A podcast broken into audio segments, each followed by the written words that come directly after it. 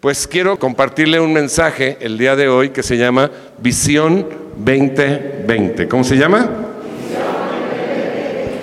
Y quiero compartirle un, un versículo que está en el libro de Proverbios. Si usted tiene Biblia, puede abrir su Biblia en Proverbios 29, 18. Si no trae usted Biblia, pídale perdón a Dios y puede verlo ahí en la pantalla. Y dice la palabra. Donde no hay visión, el pueblo se, el pueblo se, ok, visión 2020. Los oftalmólogos manejan generalmente tres conceptos relacionados con la vista. Primero la vista en sí, ¿no? Que es, pues, ver. El que no tiene vista, pues está ciego. Segundo, manejan lo que le llaman la agudeza visual que esto es el resultado de una prueba estándar. Por ejemplo, cuando usted va a solicitar su licencia de manejo, lo sientan en un banquito, le ponen unas cartulinas al frente, le dicen lea de arriba para abajo y arriba son letrotas y cada vez se van haciendo más chiquitas y usted está leyendo, ¿verdad? Entonces, cuando usted tiene visión 20-20, quiere decir que a 20 pies de distancia usted puede leer la línea 20. Eso es lo que quiere decir la, la visión 2020, ¿no?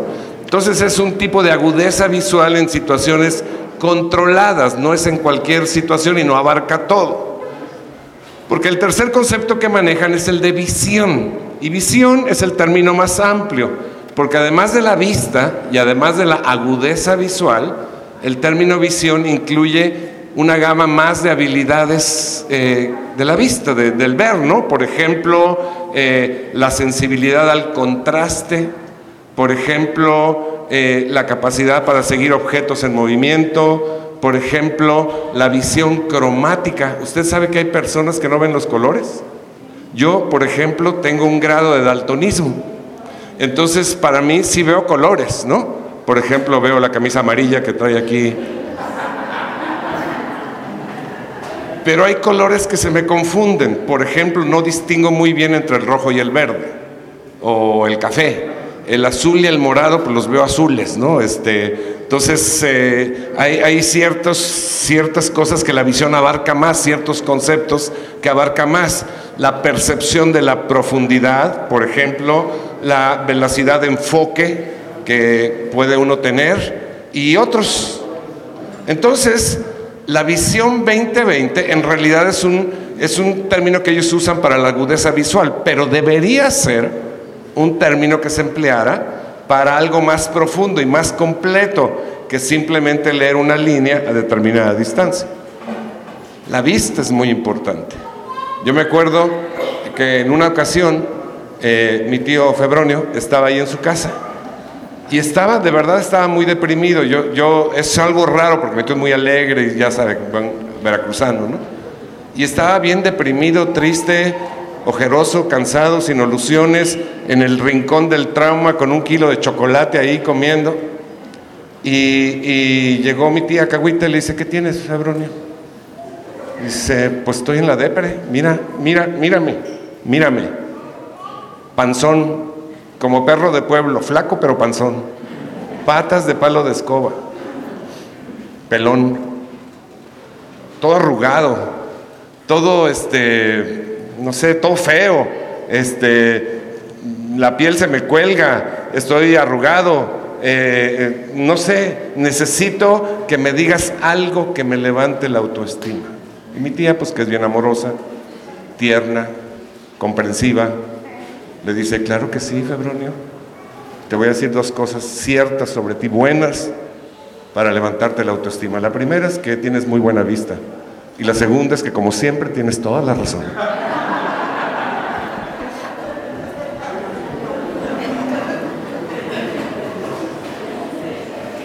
Hay otro tipo de visión que se llama la visión espiritual, no es física.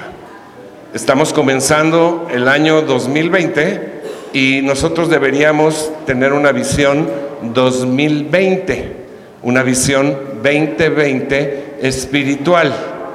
Quiere decir que nosotros como hijos de Dios deberíamos ser capaces de ver más allá de lo que ven los ojos naturales. más allá de lo que se ve en el mundo material, en el mundo de abajo. ¿Me entiende? Espiritualmente hablando, la visión es el plano arquitectónico. ¿Hay algún arquitecto aquí? Es el plano arquitectónico de lo que Dios quiere construir. Y si hablamos de la visión 2020, es el plano arquitectónico de lo que Dios quiere que construyamos este año. ¿Me está entendiendo? ¿Me está siguiendo? En la visión 2020. Entonces, Dios es el arquitecto y nosotros somos los albañiles. No lo estoy diciendo como menosprecio, así dice la Biblia, que nosotros somos los albañiles y Él es el arquitecto divino. Cuando un albañil trabaja sin plano, cuando un albañil trabaja sin un arquitecto, sin la dirección, pues ¿qué va a quedar? Pues algo mal hecho.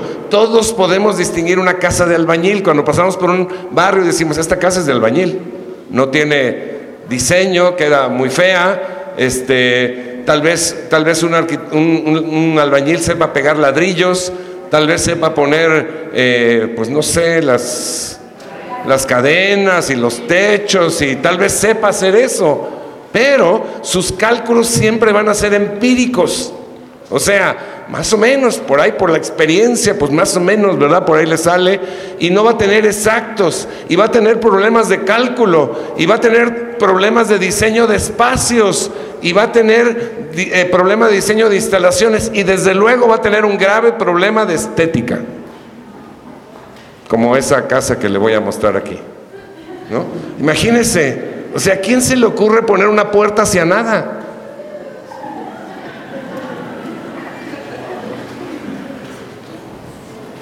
Y eso lo hacen los albañiles siempre y cuando tengan ganas de trabajar. Porque déjeme decirle que hay tres tipos de albañiles en el reino de Dios. Los de San Lunes. Los de San Lunes, ¿sabe cuáles son? No dan golpe. No dan golpe o lo dan de vez en cuando y honestamente, hermanos, son inútiles para el reino. Diga conmigo, ay, te hablan.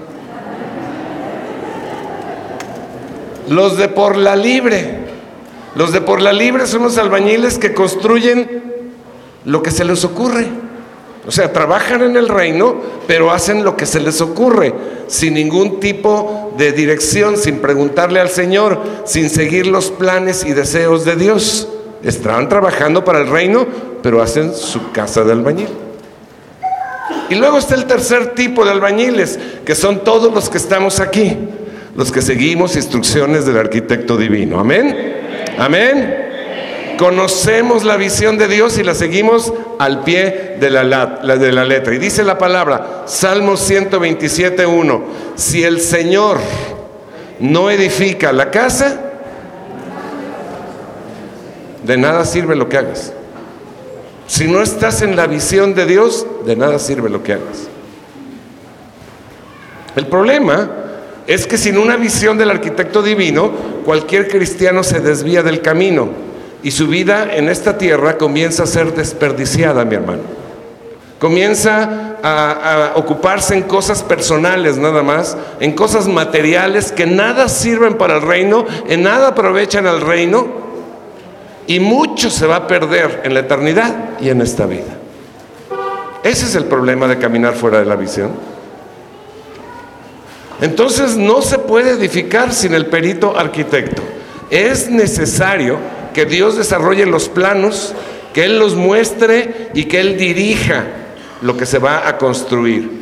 Y cuando Dios quiere edificar algo, Él muestra los planos. ¿Sabe usted? Él muestra los planos. Él muestra el modelo que quiere. La visión que él tiene la muestra, pero ¿sabe quién se la muestra? Solamente al que para la oreja.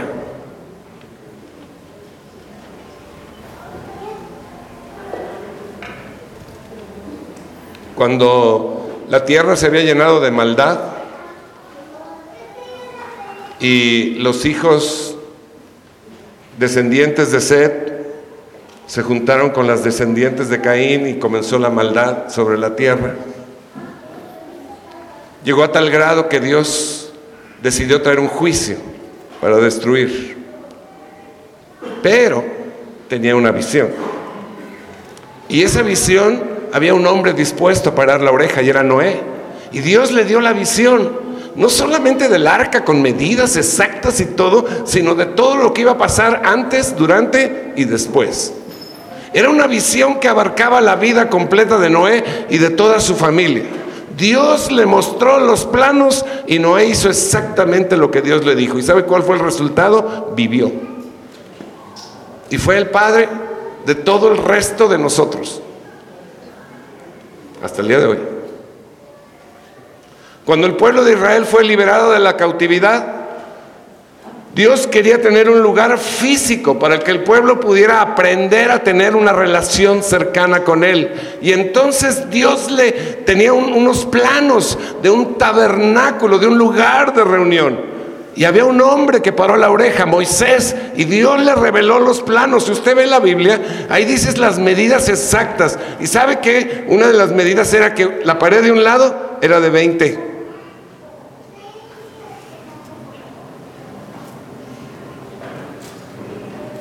espacios. ¿Y la otra? ¿De cuántos cree? ¿Había una visión?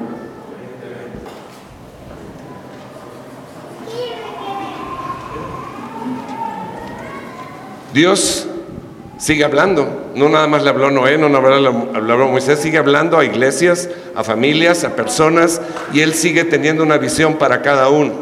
Hace poco más de un año comenzamos esta iglesia, el sello. Dios nos dio una visión precisa de lo que había que hacer. Y por falta de tiempo solamente le quiero compartir el resumen de la visión general que Dios nos dio. Aquí está en la pantalla, para que la conozca, para que se comprometa con ella y esté dispuesto a seguirla. Dice, ¿qué queremos ser? ¿Cuál es la visión de Dios? ¿Qué es lo que Dios quiere que seamos?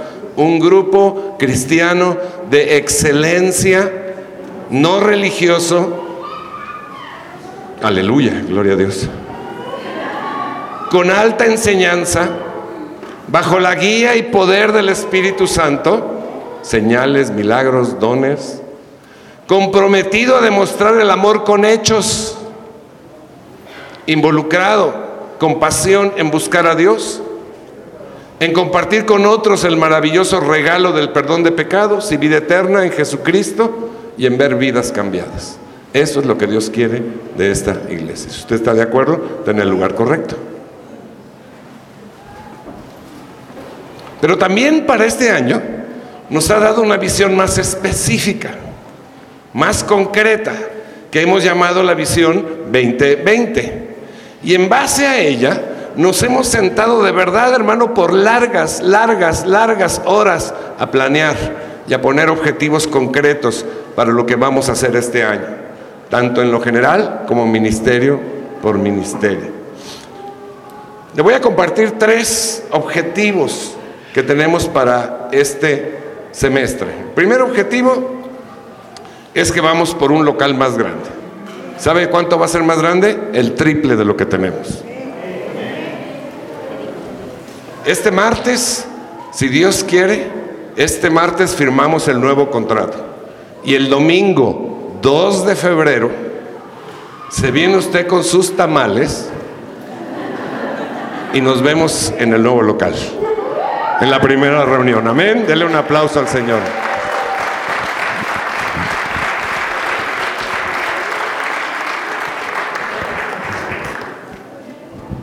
Esto implica algo sobrenatural, por supuesto, ¿no? Implica un esfuerzo, implica una gran inversión implica una fe extraordinaria. Hace poco una persona de afuera, ni siquiera de esta ciudad, me dijo, estaba él tratando de hacer una, algo en, el reino, ¿no? Y yo le di un consejo y le dije, pues haz esto. Y me dijo, es que tengo la fe, pero no tengo el dinero. Entonces le dije, pues ese es un contrasentido. O sea, si tienes la fe, tienes los recursos. Lo que me estás diciendo es absolutamente un contrasentido, es una contradicción. Si tienes la visión y tienes la fe, también tienes los recursos que Dios proveerá. Así estamos actuando aquí, mi hermano, bajo una visión en fe. Segundo objetivo, queremos este primer semestre, acuérdense, estamos hablando del primer semestre, queremos ganar a 200 personas para Cristo. A ver, yo quiero ir, pon la cámara a filmar a la cara de todos que diga amén o que levante su mano. ¿Quién va a ganar a uno para Cristo, por lo menos este semestre? Y queremos aumentar la asistencia en un 20% por lo menos durante el primer semestre. ¿Sabe qué es eso? Visión. Y le compartí tres, pero ¿sabe cuántos objetivos tenemos para el primer semestre? 92. 92 objetivos para este primer semestre, concretos. Hay muchísimo que hacer para el reino de los cielos y todo lo vamos a hacer Moisés, Anmari y yo. Amén. ¿Quién dijo sí? Denle pamba. Claro que no, nos toca a todos, ¿no? Entonces, la visión de lo que Dios quiere hacer, hay muchísimo que hacer para el reino y el cielo tiene prisa. Súbase el que quiera. 14. 17. Entonces, la visión 2020 se refiere en general a lo que Dios quiere hacer con esta iglesia. Pero, mi hermano, también se refiere a lo que específicamente Dios quiere hacer contigo, en lo particular como persona.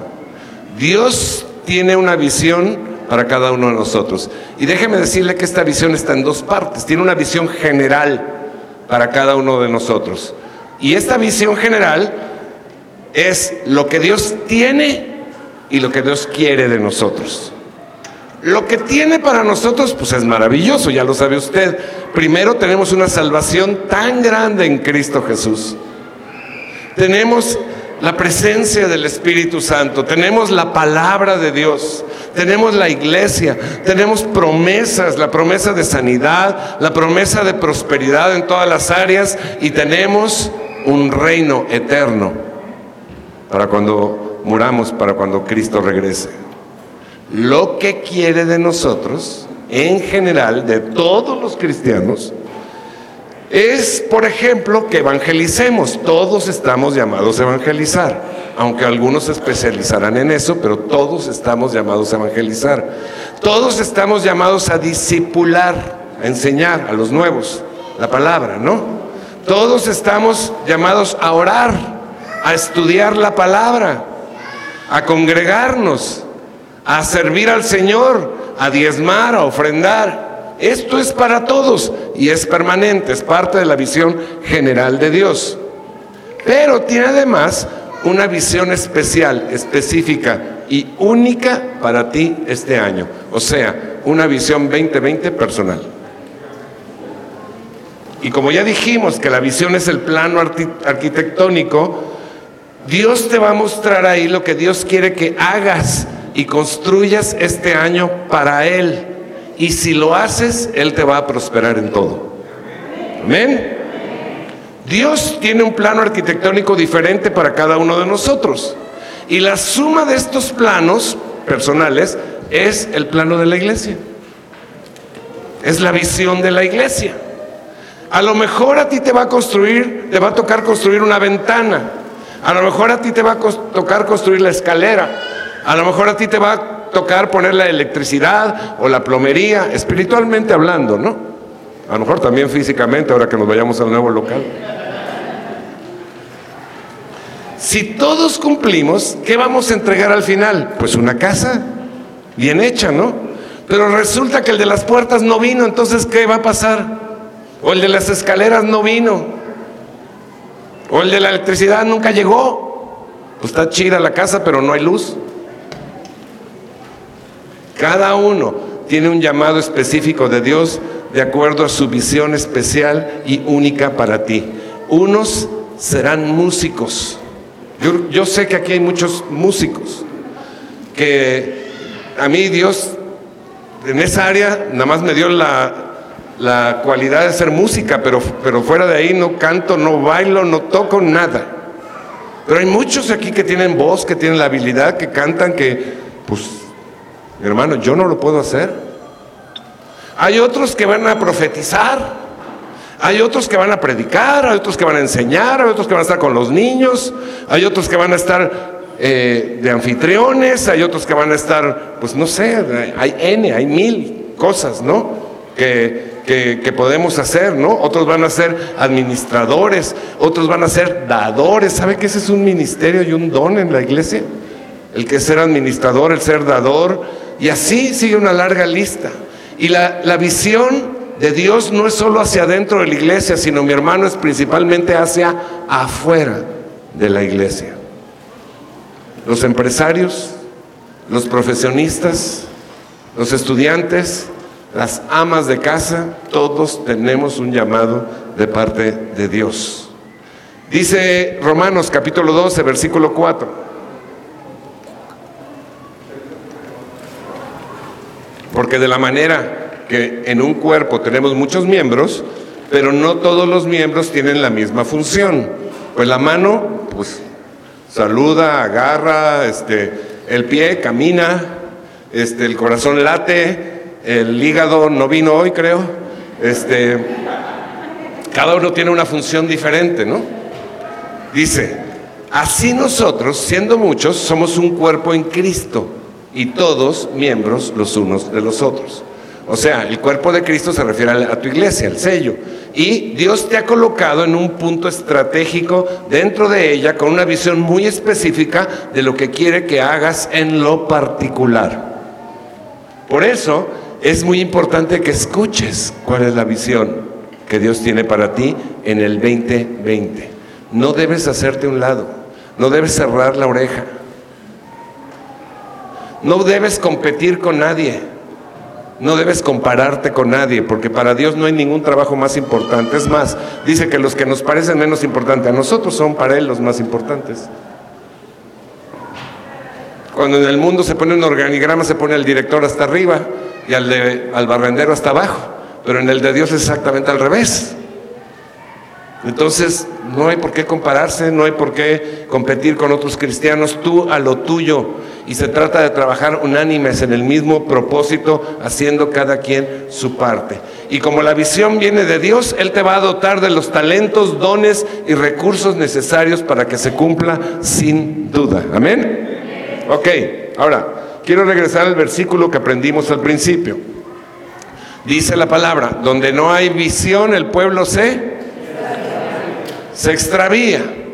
Cuando el cristiano no conoce la visión particular de Dios para su vida, entonces se pierde del camino. Eso quiere decir se extravía, se pierde del camino. O sea, va a vivir sin una dirección divina en su vida.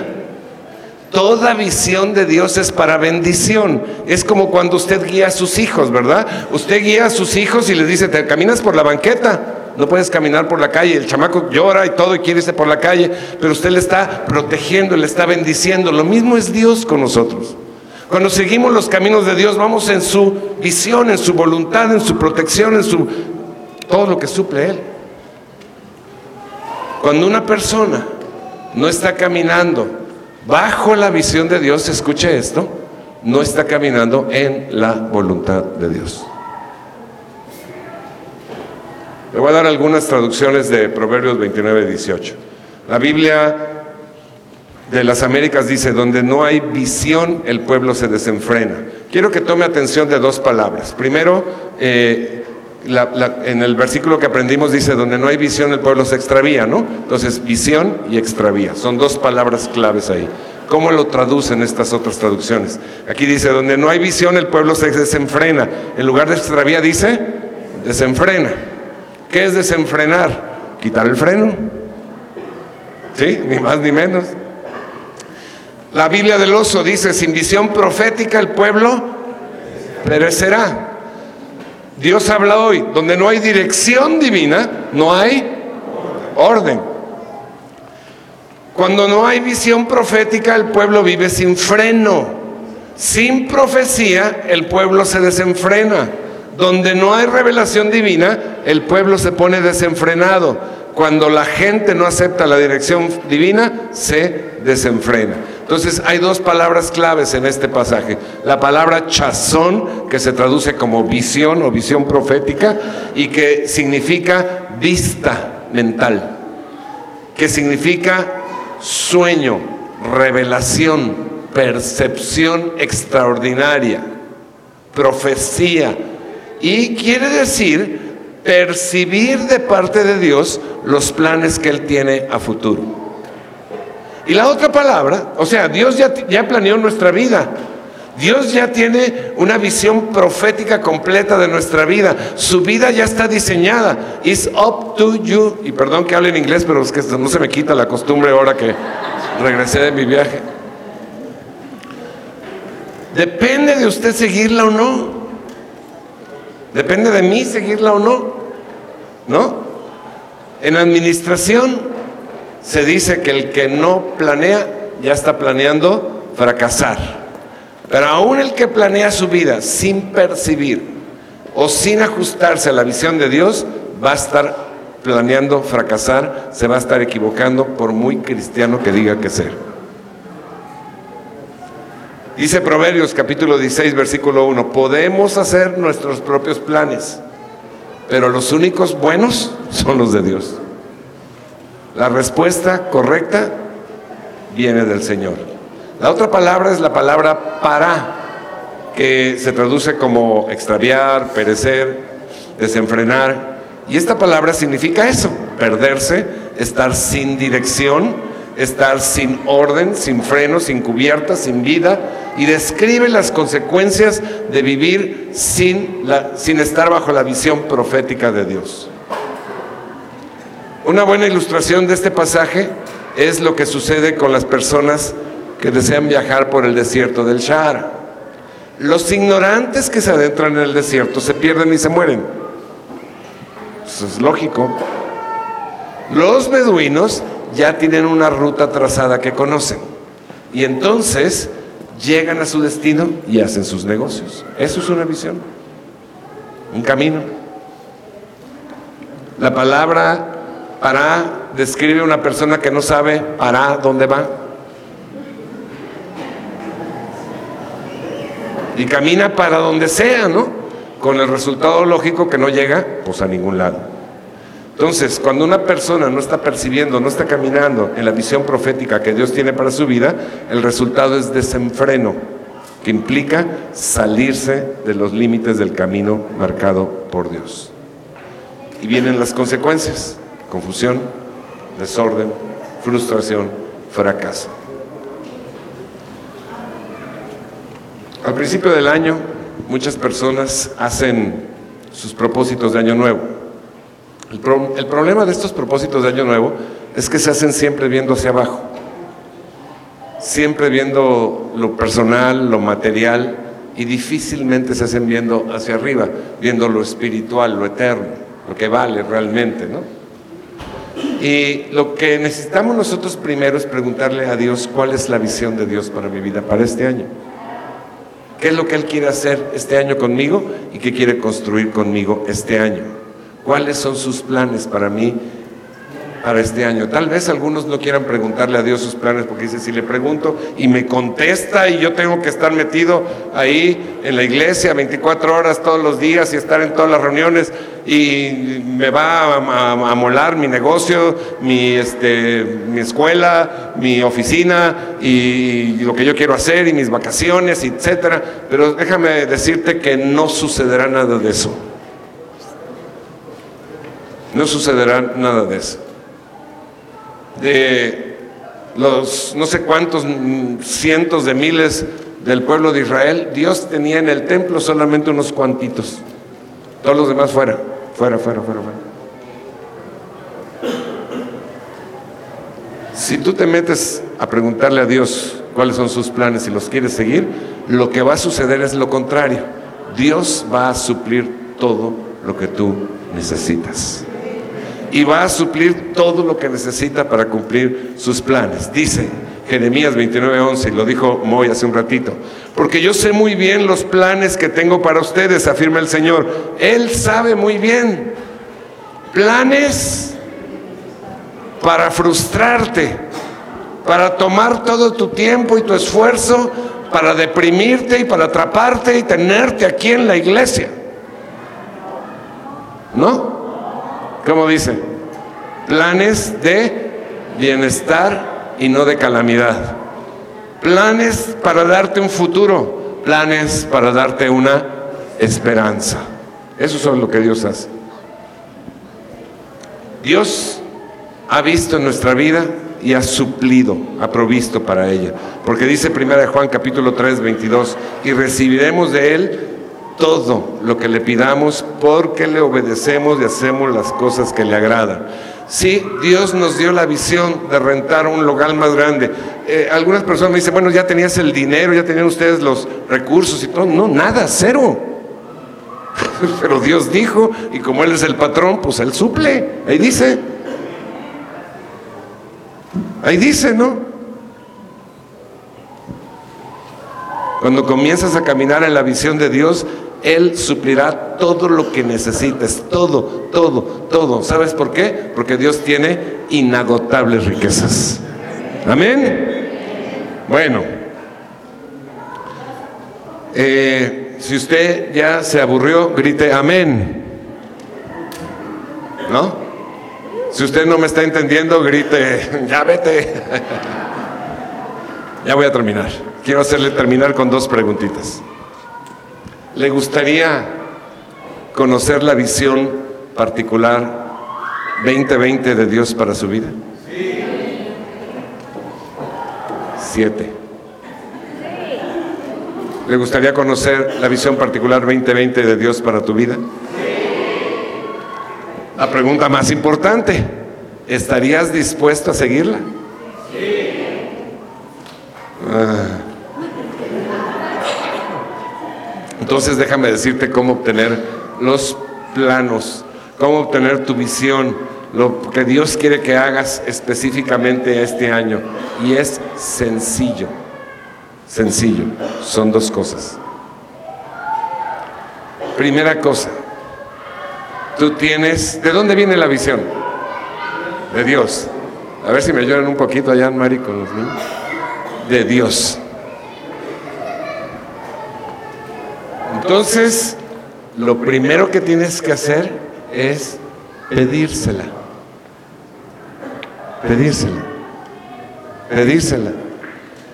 Y mantenerte en su presencia hasta que te la diga hasta que la escuches. Moisés estuvo 40 días en la montaña, Jesús estuvo 40 días en el desierto. Yo no sé Noé cuánto estuvo escuchando de parte de Dios, o Abraham, o Daniel, o David, o cualquiera de Billy Graham, o cualquier, cualquier cristiano. Lo que hay que hacer es estar en su presencia, escuchando escuchando, escuchando, hasta que nos diga cuál es la visión. Y Dios nos lo va a decir, pues claro, Él la quiere comunicar, lo único que necesita es un oído, ¿no? La segunda cosa que tienes que hacer es tener un papelito ahí a la mano y escribir todo lo que Dios te diga. Todo, todo, todo lo que Dios te diga, escribe. Algunas cosas te van a parecer raras, ¿no? Algunas cosas te van a parecer eh, imposibles, tal vez, pero imagínate cuando Dios le dijo a Noé, voy a hacer llover, nunca había llovido. O sea, Noé ni siquiera sabía qué cosa era una lluvia. Y te vas a hacer un barco de este tamañote. ¿Sabe que hasta el siglo XVIII no hubo un barco más grande que el arca de Noé?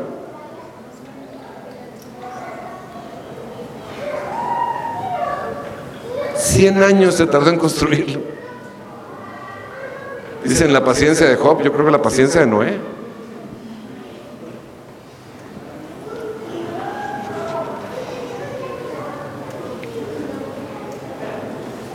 Cuando tú encuentras y defines la visión particular que Dios tiene para ti, tú empiezas a imaginar tu destino. Tú empiezas a imaginar el edificio personal que se va a construir. y te va a indicar el camino que vas a seguir. Y te va a aportar fe, y te va a aportar poder, y te va a aportar inspiración, y te va a aportar entusiasmo, y te va a aportar compromiso. Te va a hacer orientar y definir tus objetivos.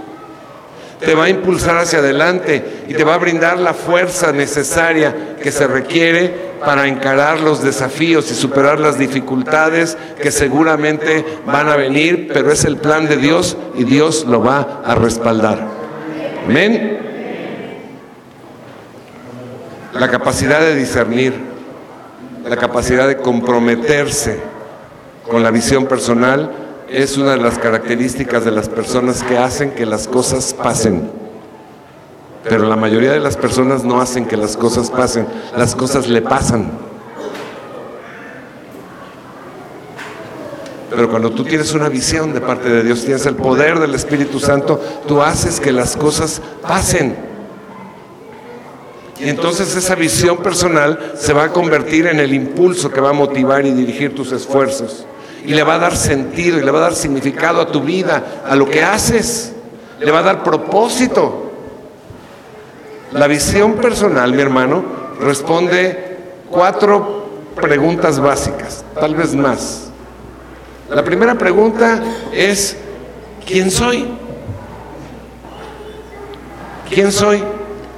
Pues claro que eres un hijo de Dios, pero más bien aquí está preguntando quién eres como persona, ¿Qué, cómo es tu carácter, tu temperamento,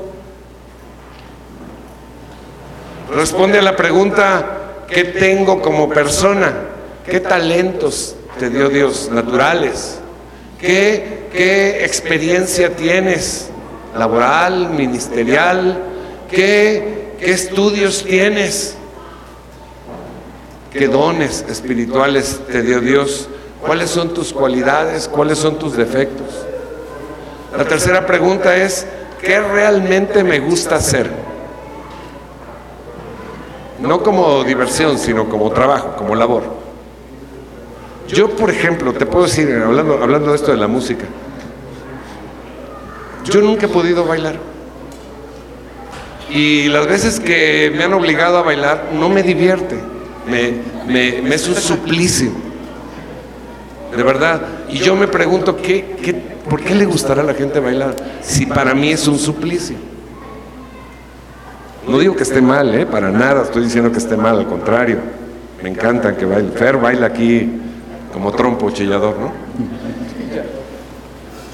Este, Estelita, el otro día que estábamos, ¿dónde está Estelita? Allá está Estelita. El otro día estábamos en una pachanga y empezaron a tocar chachachá. Me dice, pastor, ¿es pecado bailar chachachá? No, que yo sepa, no. No lo he encontrado en ningún versículo.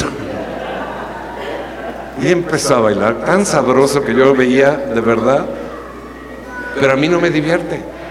No me divierte, me, no, no me gusta. Pero hay cosas que sí me gusta hacer. ¿Qué te gusta hacer? A mí, por ejemplo, si me hubieran puesto ahorita con los niños, ya habría 14 ahorcados.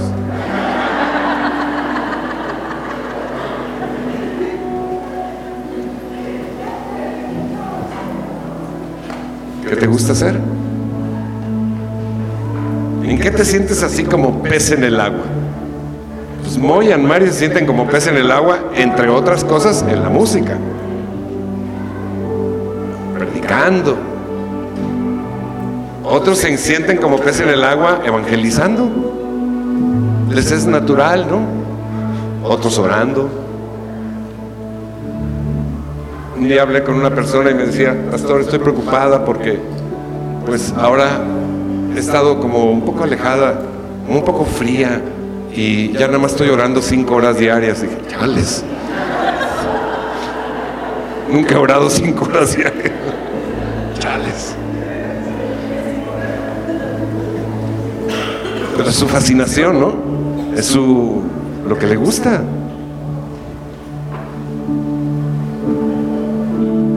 Y la última es, ¿qué quiere Dios que hagas? En lo personal, en lo familiar, en lo profesional, en lo ministerial, ¿qué quiere Dios que hagas? No creas que va, cuando estés pidiéndole a Dios, va a aparecerse así como este Aladino y la lámpara maravillosa y va. Dios te va a empezar a hablar, te va a empezar a hablar cuando estés leyendo la Biblia, te va a empezar a hablar cuando estés orando, en la alabanza te va a hablar, en una predicación te va a hablar. Va a empezar a, a decirte, esto es lo que quiero que hagas. Y una vez que tú sepas cuál es la visión, entonces estableces tus propósitos y después tus objetivos concretos de este año. Semana pasada Carlos Tobilla habló de tener un solo propósito para este año, ser como Jesús. Y describió perfectamente la manera de lograrlo. Ahora nos toca especializarnos dentro de ese ser como Jesús, dentro de su cuerpo que es la iglesia. Y la visión personal es sobrenatural porque tiene su origen en Dios. Se instala en el creyente por la fe y se realiza con el poder del Espíritu Santo. La fe, mi hermano, habla totalmente de visión. Dice la palabra, la fe es la confianza de que en verdad sucederá lo que esperamos. O sea, lo que vemos a lo lejos, pero no está aquí. Los planos. La fe es creer que los planos se van a hacer una casa.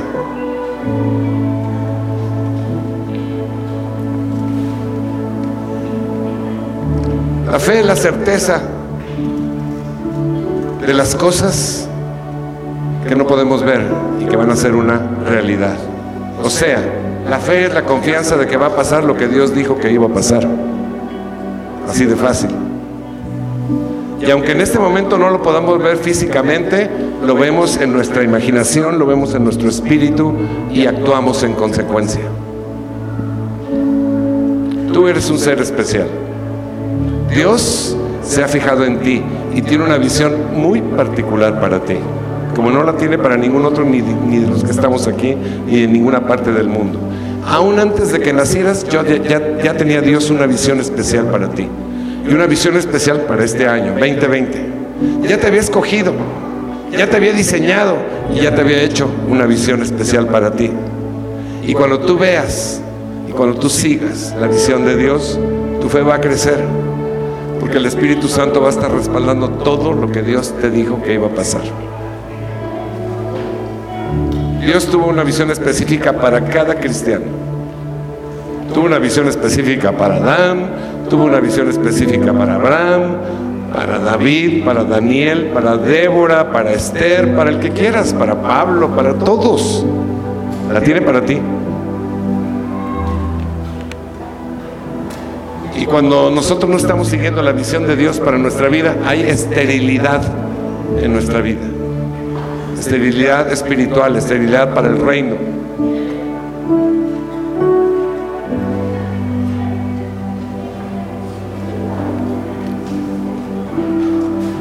Ana era estéril. Pero se metió a la presencia de Dios y ¿saben qué? Dios la embarazó, no solamente de un bebé físico, la embarazó de una visión. Samuel. ¿Sabe? Dios quiere que hoy quebrantemos nuestro corazón. Dice, dice la palabra que Ana estaba tan metida en la presencia de Dios que creían que estaba borracha. Dios estaba un corazón quebrantado Dios quiere que quebrantemos nuestro corazón.